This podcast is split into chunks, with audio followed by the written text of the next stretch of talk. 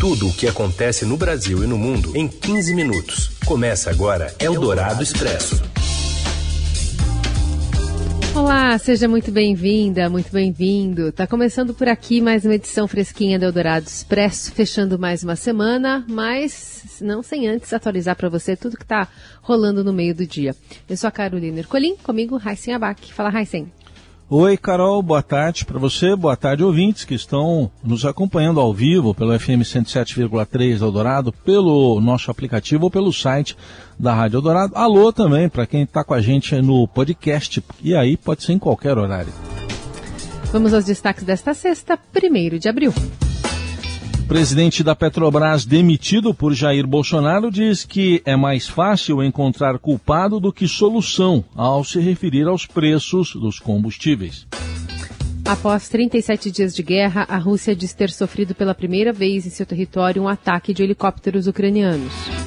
E ainda a incorporação pelo SUS do primeiro remédio para casos gravo, graves de Covid e o sorteio dos grupos da Copa do Catar. É o Dourado Expresso. Tudo o que acontece no Brasil e no mundo em 15 minutos. Em entrevista à repórter Mônica Ciarelli, do Estadão, o general Joaquim Silva e Luna, futuro ex-presidente da Petrobras, deixa claro não aceitar o rótulo imposto pelo presidente Bolsonaro de ser responsável pela disparada dos preços dos combustíveis no Brasil. Indicado pessoalmente pelo presidente, o general passou por semanas de fritura pública, mas evitou insubordinação, até que, enfim, na segunda-feira, foi comunicado pelo ministro Bento Albuquerque, de Minas e Energia, da demissão decidida por Bolsonaro. Na entrevista, o general revelou que não conversa com o presidente da República há dois meses. O militar revelou desconforto com a forma como foi afastado e disse que é preciso respeitar sua biografia. Silvio Luna nega que tenha lhe faltado jogo político e comunicação e diz que, só com sorte, seu sucessor Adriano Pires poderá cumprir a missão que exige Bolsonaro.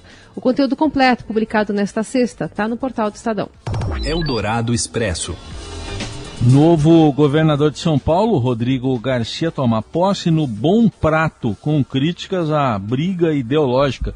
E o colunista aqui da Rádio Eldorado, Pedro Venceslau, traz os detalhes. Depois de um dia intenso de articulações políticas, o vice-governador de São Paulo, Rodrigo Garcia, tomou posse no cargo nesta sexta-feira de forma inusitada, na inauguração de uma unidade do Bom Prato em Paraisópolis, na Zona Sul, que ele chamou de Pronto Socorro da Fome. O que era para ser mais uma agenda de rotina tornou-se um evento político. Estavam presentes o prefeito Ricardo Nunes, do MDB, e o presidente da Assembleia Legislativa, Carlos Pinhatari, do PSTB, que deu posse ao tucano em uma mesinha de plástico. Garcia mudou o ritual já que os governadores em geral tomam posse na Assembleia Legislativa e assinou o livro de posse. Quando questionado sobre o embrólio protagonizado ontem pelo agora ex-governador João Dória, que ameaçou ficar no cargo, mas depois recuou, Garcia desconversou. Muita especulação. E essa discussão política, eu tenho dito que ela vai ficar para o momento certo. Nós vamos falar muito sobre campanha, sim, no segundo semestre. Até lá, nós temos que estar trabalhando por São Paulo. Essa é a minha responsabilidade. É natural, a imprensa, os políticos, todos são muito ansiosos para falar de política. Mas eu vou falar de política na hora certa, que é o momento da eleição a partir de agosto. O novo governador, que é pré-candidato à reeleição, deu um tom político à sua primeira fala na chefia do Executivo Paulista e disse que o Brasil vive uma guerra guerra de narrativas. O Brasil hoje vive, infelizmente, uma guerra de narrativas, uma briga ideológica. Eu sempre digo que isso não resolve o problema das pessoas. Não é através de disputa ideológica, de disputa política, que você vai gerar emprego, que você vai resolver os problemas reais. A ida de Sérgio Moro para o União Brasil fez lideranças do Podemos em São Paulo arregaçarem as mangas e já se prepararem para um reposicionamento de 180 graus da sigla, como definiu uma dessas figuras para as disputas de outubro. Depois do naufrágio da pré-candidatura ao governo estadual de Arthur Duval, no fim né, da aliança com a MBL, e agora de saída né, de Moro, ala do Podemos se movimenta para que a sigla caminhe com o bolsonarismo. O caminho mais fácil, segundo fontes, é a negociação da posição de vice de Tarcísio Freitas, do Republicanos. Um canal de diálogo já está restabelecido. O agora ex-ministro da Infraestrutura conversa com Igor Soares, prefeito de Itapevi, na Grande São Paulo. Alguns dirigentes estaduais do Podemos disseram ter visto com alívio a saída de Moro da corrida presidencial, como a coluna do Estadão adiantou, havia na sigla temor de que a disputa de Moro tomasse recursos demais do fundo eleitoral e, com isso, os principais prejudicados seriam os nomes das disputas legislativas. Eldorado Expresso. O Ministério da Saúde decidiu, nesta sexta-feira, incorporar no Sistema Único de Saúde o primeiro remédio de eficácia comprovada para o tratamento de casos graves de Covid-19. A inclusão havia sido recomendada pela Comissão Nacional de Incorporação de Tecnologias no SUS, a CONITEC, esta semana. Estudos realizados em vários países, entre eles o Brasil, mostraram que o baricitinib reduz em 38% a mortalidade de pacientes hospitalizados. O Olumiante, que é o nome comercial desse medicamento, é produzido pela Eli Lilly, já é usado em mais de 70 países, entre eles o Brasil, e é aplicado no tratamento de artrite reumatoide e dermatite atópica. Em setembro do ano passado, a Agência Nacional de Vigilância Sanitária aprovou o seu uso no tratamento de pacientes adultos de Covid. São casos de internados que precisam de oxigênio por máscara, catéter nasal, alto fluxo de ventilação não invasiva também. Outros 15 eh, países já fazem esse uso do remédio. Trata-se de um imunomodulador que atua no sistema imunológico, reforçando as defesas e bloqueando vias inflamatórias. E na última quarta, a Anvisa aprovou também o uso emergencial do Paxlovid, uma droga indicada para o tratamento de casos mais leves de Covid. O remédio fabricado pela Pfizer reduz em 89% o risco de internação e morte pela Covid e já é usado nos Estados Unidos e em alguns países da Europa. Em entrevista ao Estadão, a presidente da Academia Brasileira de Ciência, Helena Nader, afirma que a pandemia foi trágica para as mulheres. Roberta Jansen foi quem conversou com a biomédica. Mais de um século depois de sua fundação, a Academia Brasileira de Ciências elegeu nesta semana, pela primeira vez, uma mulher, a biomédica Helena Nader, para a presidência. Eleita na última terça-feira, ela toma posse na reunião magna da ABC em maio, para o triênio 2022-2025. Embora tenha levado 105 anos para escolher uma mulher para comandá-la, a ABC ainda andou mais rápido do que várias academias de ciências pelo mundo. A tradicionalíssima Royal Society de Londres, fundada em 1660, nunca foi presidida por uma mulher. O mesmo ocorre nas academias da Alemanha e da Itália. A Academia Francesa de Ciências, outra muito tradicional, criada em 1699, já teve 303 presidentes, e entre eles apenas uma mulher. E a primeira presidente mulher da Academia Nacional de Ciências dos Estados Unidos, de 1863, é a atual mandatária. Formada em Ciências Biomédicas pela Universidade Federal de São Paulo, Unifesp, e licenciada em Biologia pela Universidade de São Paulo, USP, Helena já presidiu a Sociedade Brasileira para o Progresso da Ciência, a Sociedade Brasileira de Bioquímica e Biologia Molecular, e atualmente é co-presidente da Rede Interamericana de Academias de Ciências. Helena já publicou mais de 380 artigos em revistas científicas internacionais e já formou 46 mestres e 51 doutores. Para ela, o maior desafio nessa presidência é incluir cada vez mais as mulheres. Eldorado Expresso. Dois helicópteros das Forças Armadas da Ucrânia atacaram nesta sexta-feira um depósito de combustíveis em Belgorod, que fica dentro do território russo, segundo autoridades locais. A cidade fica a menos de 32 quilômetros da fronteira ucraniana e tem presença de tropas russas que a utilizam para entrar no leste da Ucrânia. De acordo com a prefeitura, as aeronaves cruzaram a fronteira em baixa altitude no início da manhã e fizeram o ataque aéreo. Dois trabalhadores ficaram feridos e moradores deixaram a cidade. Porta-voz do Kremlin, Dmitry Peskov, disse que o presidente russo Vladimir Putin já está ciente do episódio e que o governo está analisando o caso para possíveis respostas. Peskov disse ainda que o suposto ataque não cria condições confortáveis para continuar as conversas por um acordo de paz. Questionado por repórteres, o ministro das Relações Exteriores da Ucrânia, Dmitry Kuleba, afirmou que não poderia nem confirmar nem negar o ataque porque não possuía todas as informações militares.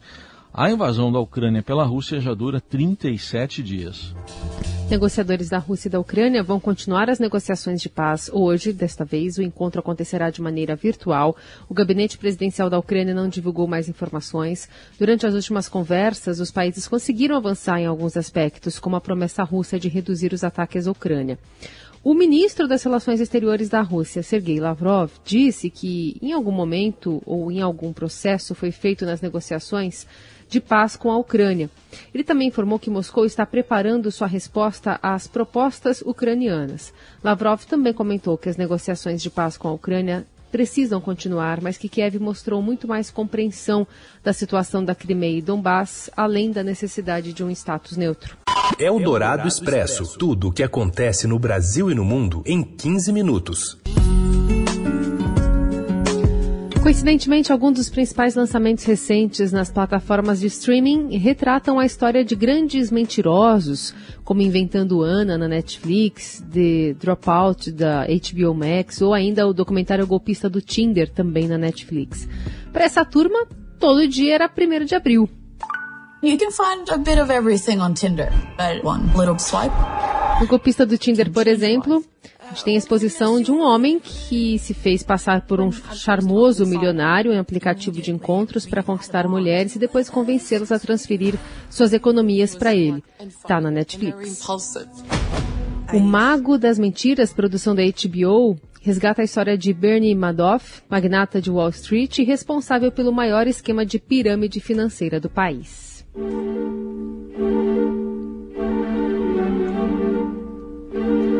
Prenda-me se for capaz, esse longa de Steven Spielberg, reúne Leonardo DiCaprio e Tom Hanks e traz a divertida perseguição, por anos até, né, de um jovem especialista em fraudar, fraudar cheques.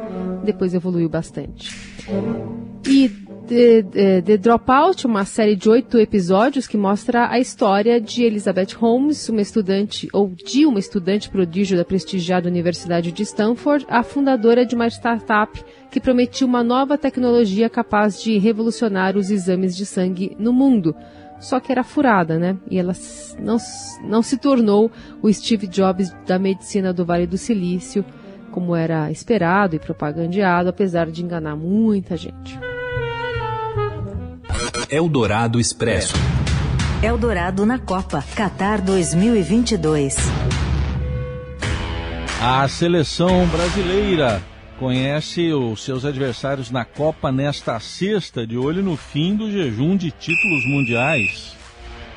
Fala, Robson Morelli. Olá, amigos! Hoje eu quero falar do sorteio dos grupos da Copa do Mundo do Catar. Isso mesmo, dia importante no futebol mundial, dia importante para se conhecer todos os adversários das 29 seleções credenciadas. O Brasil está ansioso para saber quem vai enfrentar na primeira fase, na fase de grupos. O Brasil está no pote A como cabeça de chave, ao lado de Bélgica, França, Argentina, Inglaterra, Espanha e Portugal. E além do Catar, que é o país anfitrião. Todos eles estão mais bem colocados no ranking da FIFA. No pote 2, pote 3 e pote 4 estão os rivais do Brasil nessa primeira etapa. O Brasil pode pegar, por exemplo, no pote 2, Holanda, Alemanha, Dinamarca ou Suíça, Croácia, Estados Unidos ou México. Ainda tem o Uruguai, mas como o Uruguai é um time sul-americano, ele não entra como adversário do Brasil na primeira fase. Sul-americano contra sul-americano, a FIFA não autoriza. No pote 3, aqui o Brasil pode enfrentar qualquer uma destas seleções: Irã, Japão, Sérvia, Polônia,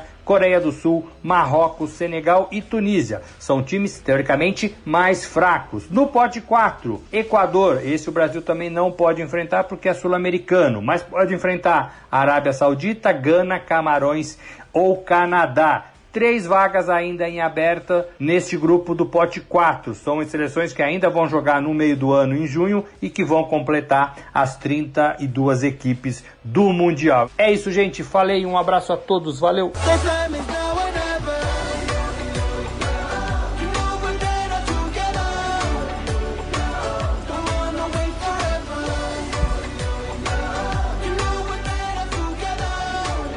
Está ouvindo aí o novo lançamento. A FIFA hoje publicizou a primeira música oficial da Copa do Mundo do Qatar, chamada de Haya Haya, Better Together.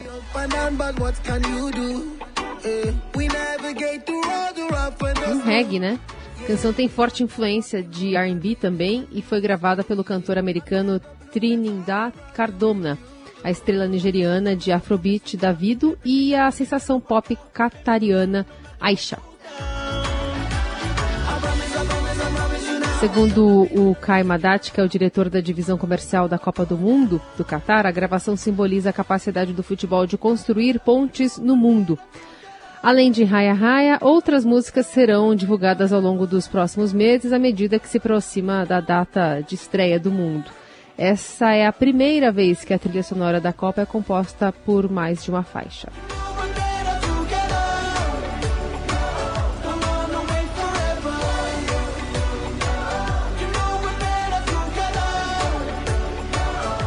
E mais da Copa, né? Você vai ter na programação do Eldorado, né, Carol? A gente vai acompanhar, para quem está nos ouvindo ao vivo, vamos trazer todos os detalhes nas plataformas do Estadão e também aqui na programação do Eldorado, ah, ao longo aí da programação, com os resultados. Quem que o Brasil vai pegar na Copa do Mundo, os cruzamentos e as possibilidades. Está começando, para quem nos acompanha ao vivo, agora a cerimônia ainda com o presidente da FIFA, o Infantino, fazendo aí a abertura lá no Catar.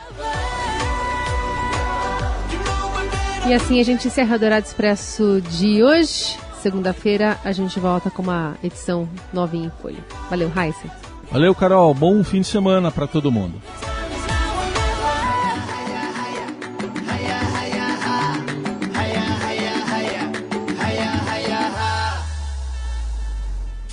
Você ouviu Eldorado Expresso tudo o que acontece no Brasil e no mundo em 15 minutos.